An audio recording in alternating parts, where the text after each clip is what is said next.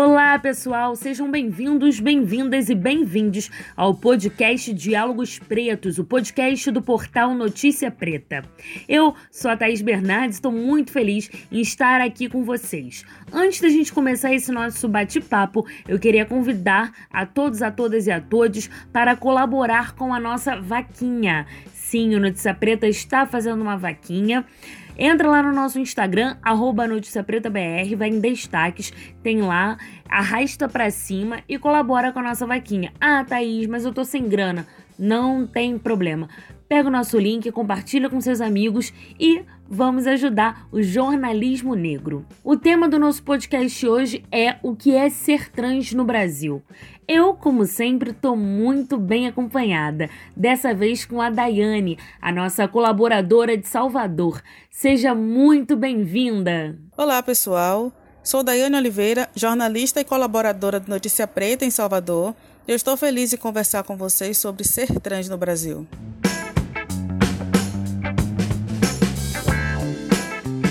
De acordo com um levantamento da Associação Nacional de Travestis e Transsexuais, a ANTRA, feito em conjunto com o Instituto Brasileiro Trans de Educação, 163 pessoas trans foram assassinadas no Brasil no ano passado. Segundo o relatório, os alvos desses crimes têm cor e idade. 97% são travestis e mulheres trans, 82% são pretas ou pardas e 60,5% têm entre 17 e 29 anos. Apesar de o número de mortes em 2018 ser inferior ao registrado em 2017, quando ocorreram 179 casos, o maior índice em 10 anos, houve um aumento no número de crimes não noticiados pela mídia. Cerca de 30% dos 163 crimes cometidos no ano passado não foram noticiados em nenhum veículo de comunicação. A ANTRA afirma que encontrou notícias de que 15 casos tiveram os suspeitos presos, porém esse número representa apenas 9% desses casos. Para começar esse podcast, eu conversei com a psicóloga Mayara Fanfini, mulher trans, que trabalha na Comissão Estadual de Direitos Humanos da Assembleia Legislativa do Rio de Janeiro. Eu fiz duas perguntas para Mayara. A primeira, o que significa ser uma pessoa trans, e a segunda, como elas estão inseridas na sociedade. Vamos ouvir a doutora Mayara Fanfini. A primeira pergunta é: o que significa ser uma pessoa trans? Bom, aí eu volto à pergunta, né? O que, que significa ser uma pessoa cis? Ou seja, o que, que significa ser uma pessoa não trans? Porque geralmente a gente ocupa um lugar muito confortável de normalidade no mundo, né? Essa pergunta, o que, que significa ser uma pessoa cis? Ela poderia se aplicar muito bem a qualquer pessoa, inclusive as pessoas trans. Por exemplo, eu, Mayara, não sou uma pessoa cadeirante. Então, para mim, vem a pergunta: o que, que significa ser uma pessoa não cadeirante para mim, Maiara, que sou uma pessoa trans? É um desafio. É um desafio, assim como para, vamos dizer, para as pessoas cis, é um desafio se perguntar o que, que significa ser uma pessoa não trans. E eu digo que é um desafio porque quando eu faço essa pergunta para vocês, para você, né, Thaís, assim, o que, que significa ser uma pessoa cis? é, vai, vai questionar na gente, tanto em mim quanto em vocês, né, no caso de vocês, como pessoas é, não trans, e no caso de mim, como outras questões que não fazem parte da minha vida, vai questionar aquele lugar da normalidade, do sujeito normoide. Ou seja, existe um sujeito normal, existe um sujeito ideal e satélite a isso, ou seja, ali como se fossem satélites girando em torno do normoide, existem as figuras, as, as figurinhas marcadas, né? A mulher, a, a figura do negro e da negra, trans, população de rua, indígenas, pessoas com deficiência, né? Então, eu acho que a pergunta é muito mais essa, né? O que, que significa ocupar esse lugar de normoide? A segunda pergunta é como essas pessoas estão inseridas ou não na sociedade. Então aqui eu queria usar um exemplo que eu gosto de, de me utilizar, pegando um, um exemplo da professora e psicóloga Jaqueline Gomes de Jesus, que também é uma colega trans. ela, ela fala, ela fala das, das castas indianas, né? Então na Índia tem um sistema que foi por muito tempo e ainda tem, né? Ainda é. Assim como no Brasil também não é muito diferente. Dividido em castas. Então dizem que do corpo de Brahma, da cabeça de Brahma surgiram os Brahmanes, que são os sacerdotes, são os pensadores, os filósofos, as pessoas que estão mais próximas do Deus, né? E aqui um Deus masculino é, é interessante também reforçar né, a figura do, do Deus homem e não de uma deusa. Então dizem que dos braços do deus Brahma vieram os chátrias, né? Os soldados, mas não os soldados lá de baixo, os soldados que têm poder, né? Os, os generais, vamos dizer assim. Dizem que das pernas de Brahma vieram os Vaishyas, que são os comerciantes, que são os camponeses, que são os artesãos. Aí você pensa, gente, ainda tem alguma coisa mais para baixo? Tem. Dos pés de Brahma vieram os Sudras. Quem são os Sudras? Os servos, os escravos. Aí você pensa, bom, então já chegou no final, né? Não, não chegou. Então existe uma classe que está abaixo, que não faz parte do corpo de Brahma, que é o chão, é onde Brahma pisa. Desse chão fazem parte os Dalits, que são os párias, né? São os intocáveis. Os Dalits ocupam esses lugares na Índia, que são os lugares das pessoas execráveis da sociedade. E, e, aqui até o final do século passado era o que eram as pessoas trans, né? As travestis, vamos, vamos dar os nomes, né? Aqui no Brasil existia travesti, não, não era nem pessoa trans. Então é isso, a nossa inclusão é essa, era essa, né? Não só nossa, por exemplo, população em situação de rua também é, fazia parte dessa casta, né? Dos intocáveis, né? Dos, dos Dalits, daquelas pessoas que, se um dia forem assassinadas, para a sociedade normóide, ótimo, menos menos uma, uma criatura uma criatura intocável dessa, né? Que, que, realmente as pessoas não podiam tocar nela sequer. Então acho que é isso.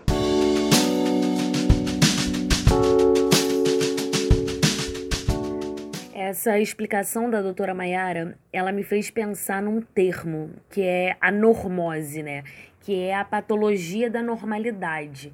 Esse termo ele foi criado é, por um educador e é, psicólogo francês que é o Pierre Way. Então, o que que, o que que seria essa normose? É um conjunto de crenças, normas, padrões e hábitos de pensar e também de agir que são seguidos por uma maioria numa determinada sociedade. E esse conjunto de crenças, normas e padrões, eles podem é, causar uma é, alienações, doenças e até mesmo, mesmo é, levar à morte. Assim, por exemplo, para a gente tentar visualizar um peixe. O peixe ele vive dentro da água, então para ele a água é só tem aquele ambiente ali para ele. Ele nunca vivenciou uma outra realidade. A gente também está inserido nessa água. Essa água para nós é a sociedade. Então a gente carrega diversos paradigmas pelo simples fato de a gente estar tá inserido numa sociedade. Então, é, essa normose do que o Pierre Way fala, ela é imposta por diversos mecanismos de doutrinação que eles estão presentes na nossa cultura. Então essa fala da Mayara é muito pertinente, né? Nessa normose que a gente vive, o que é ser normal? Né? Da onde vem esse termo normalidade? Quais são esses critérios que determinam o que é normal, não normal, aceito, não aceito pela sociedade? Deixo aqui a frase no ar e a reflexão.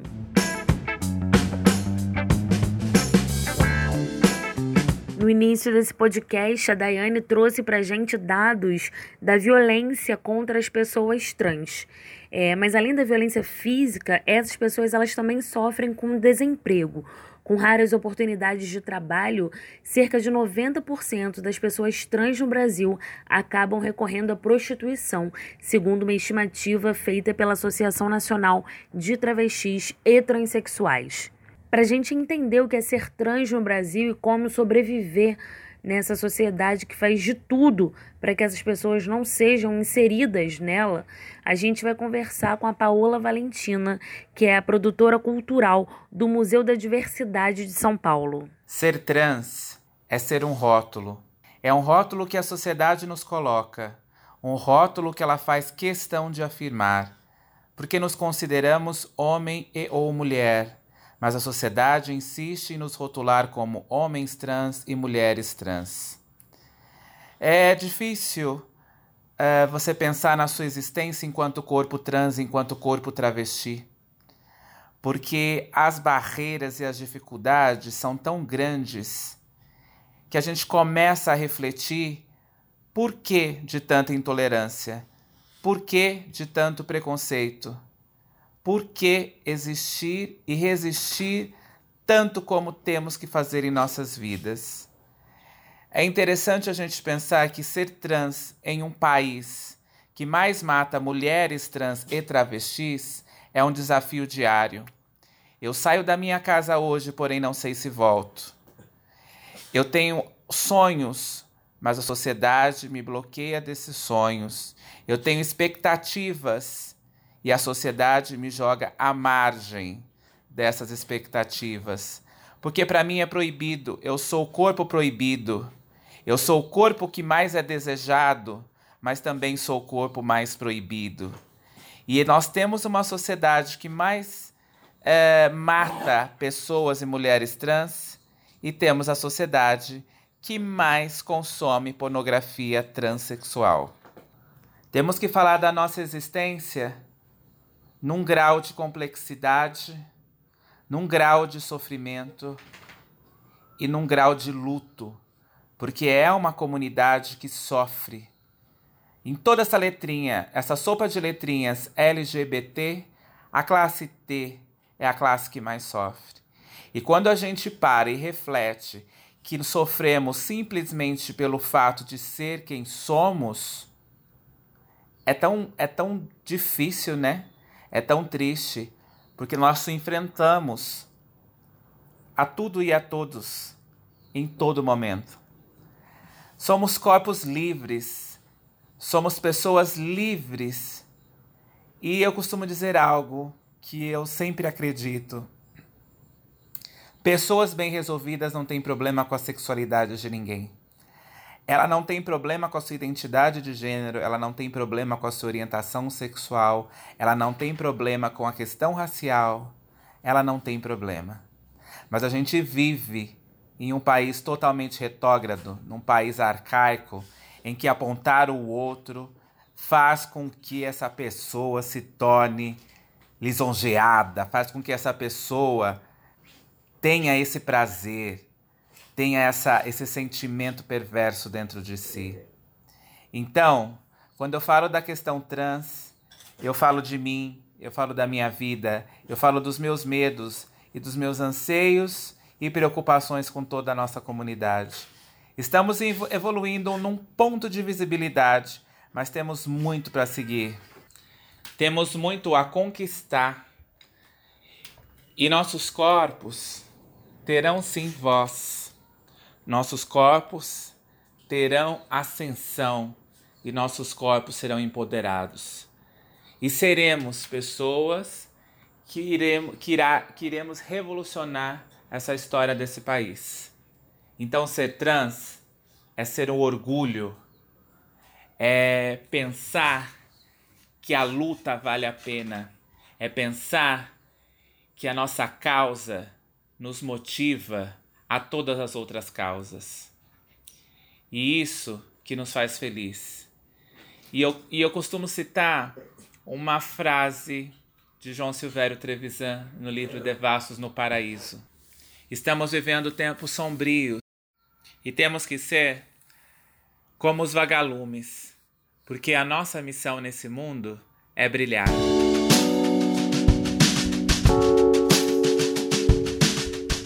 Fala de Paola não é de empoderamento, é de poder. É de alguém que só por existir já produz o ato de resistir.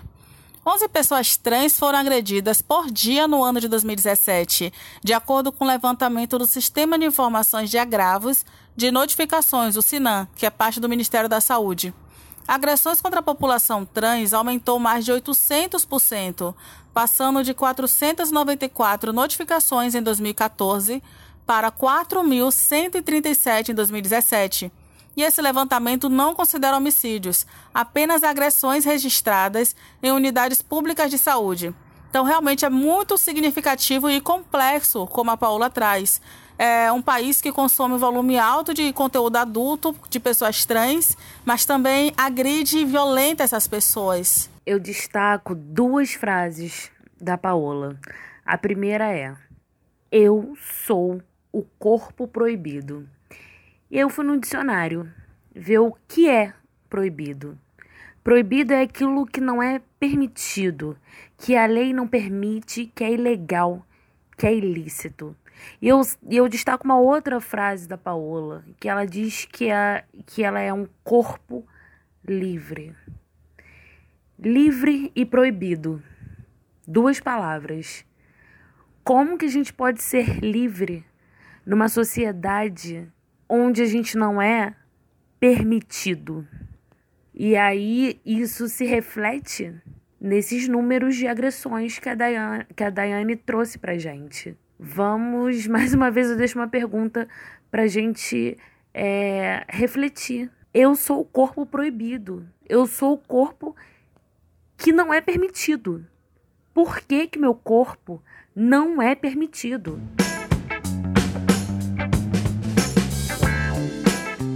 Como a gente falou no início desse podcast, 82% das vítimas de transfobia são pretas ou pardas. E aí a gente conversou com a Maya Schneider, uma mulher trans negra.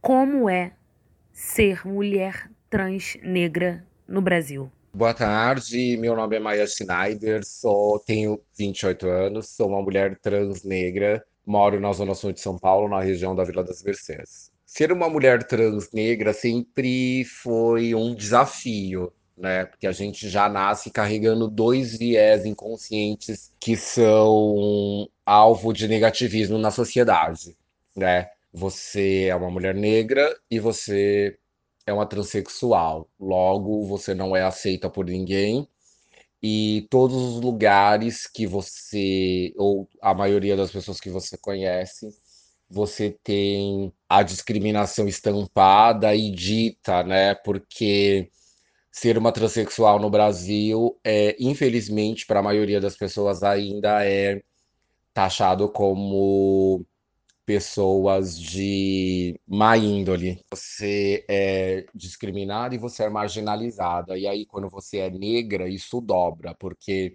no mundo, infelizmente no Brasil, na verdade, os negros só são lembrados, bem lembrados, quando são a maioria das populações nos complexos, nas favelas e nos presídios.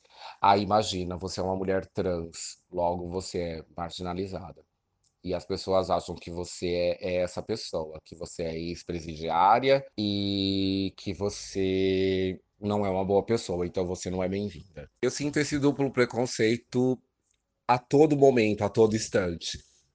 Você tem que ficar sempre provando para as pessoas quem você é, como você é, e você não pode fugir desses protocolos, porque senão as pessoas sempre vão lembrar assim: ai, ah, tá vendo? Não te falei é, só, elas ficam esperando e elas criam uma situação para que você compadeça e que você possa cair nesse lugar, para que elas tenham essa autoafirmação de que você é a marginal e de que você não presta.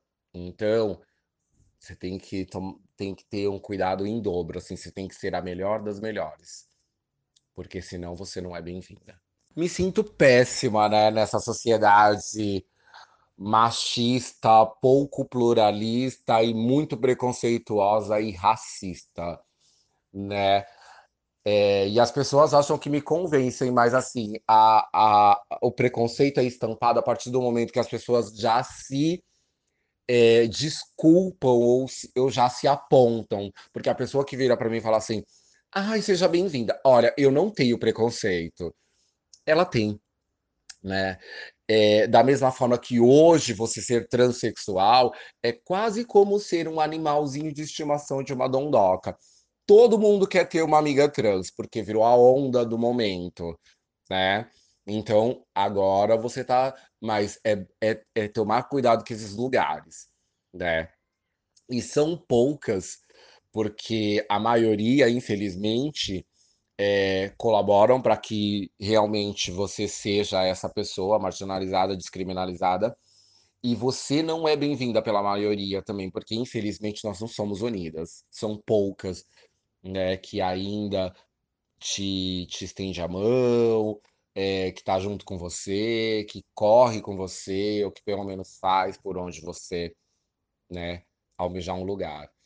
É, mas a maioria, elas querem, e assim, igual o resto da sociedade, a maioria quer ver sua derrota, quer ver você nesse lugar, entendeu? Excluída do mundo, do universo, e que você não tenha êxito e não tenha sucesso.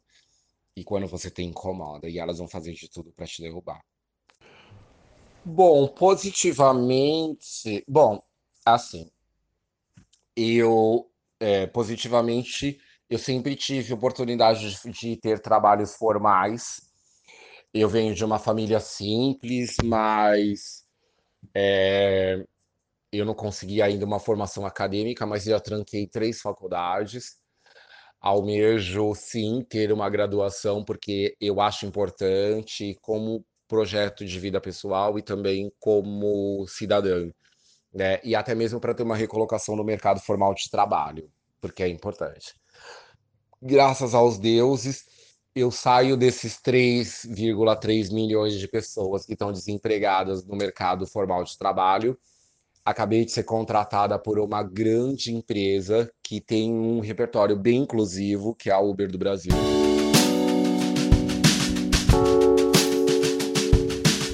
A fala de Maia também é muito potente. Ela levanta algumas questões importantes que são pensadas através da interseccionalidade, como os marcadores de opressão. A sociedade ela trata de forma diferente aqueles que são considerados os outros. Então, vai ser tratado de uma forma diferente a mulher negra do homem branco.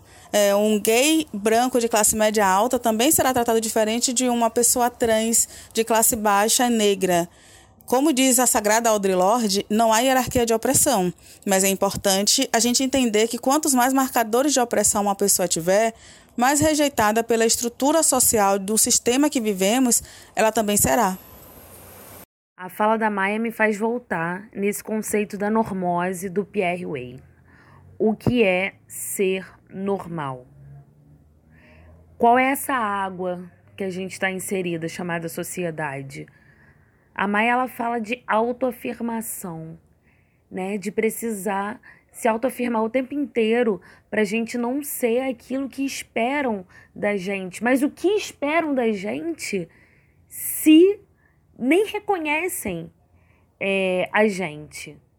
A Maia, como tantas outras mulheres trans negras no Brasil, ela sofre opressão por ser trans, e por ser negra. É um corpo negro proibido. Corpo proibido, como disse é, a Paola, é um corpo proibido que tem que se autoafirmar o tempo inteiro para não ser aquilo que esperam desse corpo negro proibido.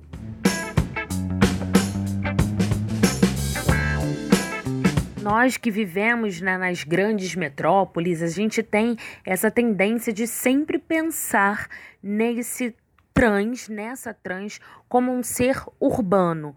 Um trans que tem acesso, mesmo que precário, a postos de saúde, por exemplo. E aí eu conheci a Dandara Oliveira, uma mulher trans negra. Eu conheci a Dandara é, no FOPIR, que é o Fórum Permanente de Igualdade Racial, que aconteceu em Belo Horizonte no mês passado. E a Dandara me falou sobre a realidade das mulheres trans ribeirinhas. Sou Dandara Oliveira, eu faço parte do coletivo amazônico Lesbitrans, que é o coletivo que trabalha o empoderamento de mulheres lésbicas, bissexuais e transexuais na região da Transamazônica e Xingu e sou mulher preta transexual e hoje estou aqui para falar da realidade dessas mulheres transexuais, desses corpos transexuais na região norte. E chamar atenção para os ativistas, para a comunidade acadêmica como um todo, para a população em geral, que nós temos que dar atenção é, para certas especificidades é, das mulheres transexuais que vivem na região norte. Porque nós, mulheres transexuais, nós já somos é, extremamente estigmatizadas pelo imaginário cis heteronormativo sobre nossos corpos, né? Que são corpos é, que misturam profano com proibido e com impossível em um corpo só. E esse imaginário ele faz com que nós sejamos mortas todos os dias e ele também nos emprega algumas marcas que nós temos que repensar. E uma dessas coisas é que quando nós pensamos em trabalhos, em ações, nós pensamos muito no contexto das mulheres urbanas. E quando a gente pensa em mulher transexual, a gente pensa logo uma mulher trans na rua, na parte urbana do mundo. E se ela for do interior, no máximo ela tem uma história de vida que levou ela para a cidade. Mas é, algumas realidades são bem diferentes. Na região norte, por exemplo, existem muitas mulheres transexuais que trabalham com agricultura familiar. Existem mulheres transexuais que trabalham e vivem também, e suas famílias vivem da pesca, vivem bem de famílias ribeirinhas. E algumas dessas mulheres não saem dos seus territórios, até porque a relação de pertença com o rio, com a terra, é muito forte. Então a gente tem que pensar também nessas mulheres. E a região norte é uma das regiões que menos produz dados sobre a realidade dessas populações, seja em relação à saúde, seja em relação à educação, seja em relação ao sistema prisional. Então, é um estado, principalmente o estado do Pará, é um estado que é invisível quando o tema é políticas públicas e dados, porque nós não temos dados sobre essas populações. E os dados que nós temos são dados que generalizam esses corpos dessas mulheres trans, não levam em consideração é, as mulheres trans que estão lá, e assim. E a gente também chama atenção porque aqui, por exemplo, para o Sudeste, para o Sul, é muito fácil uma mulher trans, ela, se ela deseja fazer o corpo dela, botar peito, botar bunda, ela faz, com muita tranquilidade. E assim, comparado com a região norte. E na região norte isso é uma coisa muito distante de muitas realidades. E, e primeiro, por não ser um critério para quem é mais trans ou quem é menos trans, se tem os peitos, se tem a bunda, se não tem, existem realidades onde, mulher, onde mulheres trans nunca vão fazer intervenções no seu corpo, nos seus corpos. E são mulheres trans, são mulheres trans quanto as mulheres que estão lá, na região sul, na região sudeste, montando seus corpos, só que elas têm que ser visibilizadas. A gente tem que pensar nessas mulheres porque e mudar nosso imaginário em relação a essas mulheres, porque senão a gente nunca vai conseguir alcançar essas realidades de fato e o discurso de sororidade, o discurso de ficar é, fazendo rede PPP vai ficar só numa superfície que é uma coisa muito branca, né?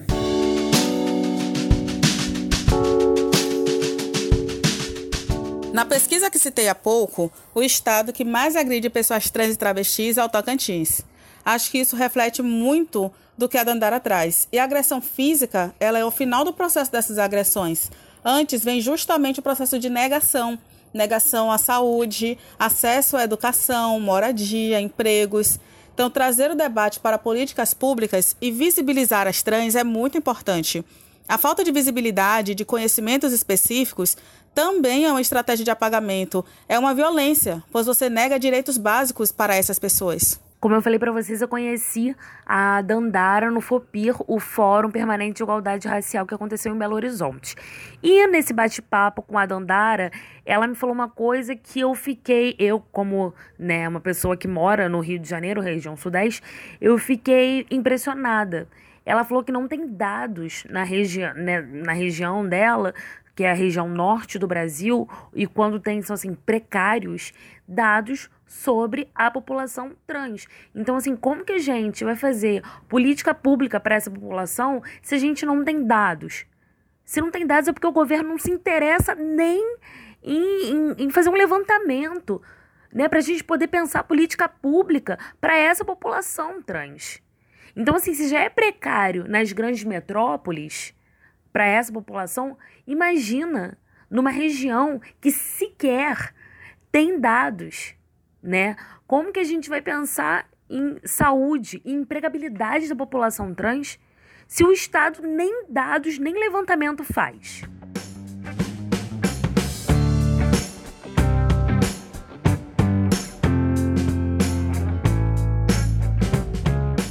Durante uma entrevista no ano de 2011, a Luísa Bairros disse o seguinte: Qualquer decisão que vise diretamente a inserção de pessoas negras em vários campos da vida social será sempre uma medida política. E eu trago isso também para as pessoas negras e trans. Apenas a existência desses corpos já é um ato político de resistência. E tudo que as pessoas precisam é de respeito. Diante de tantas falas potentes e maravilhosas, só me resta pedir respeito à diversidade. Eu espero que vocês tenham gostado do nosso podcast e agradeço imensamente a vocês que ficaram até o final. Com isso, eu me despeço. Até mais. Dai, muito obrigada por participar aqui do Diálogos Pretos. Essa foi a primeira vez, espero que a primeira de muitas e muitas vezes seja muito bem-vinda. Agradeço também a todos, todas e todos que ouviram o nosso podcast até aqui. Agradeço as nossas entrevistadas, mulheres trans maravilhosas. Muito obrigada a cada uma de vocês. Sigam a gente nas redes sociais, no Instagram, arroba Notícia Preta BR, Facebook, Twitter Twitter Notícia Preta e também no nosso site www.noticiapreta.com.br. Colabore com a nossa vaquinha. Quem quiser e quem puder participar, entra lá no nosso Instagram, clica em destaques, arrasta para cima e colabore com o jornalismo negro. Eu, Thais Bernardes, fico por aqui. Até o nosso próximo podcast. Muito obrigada. Axé.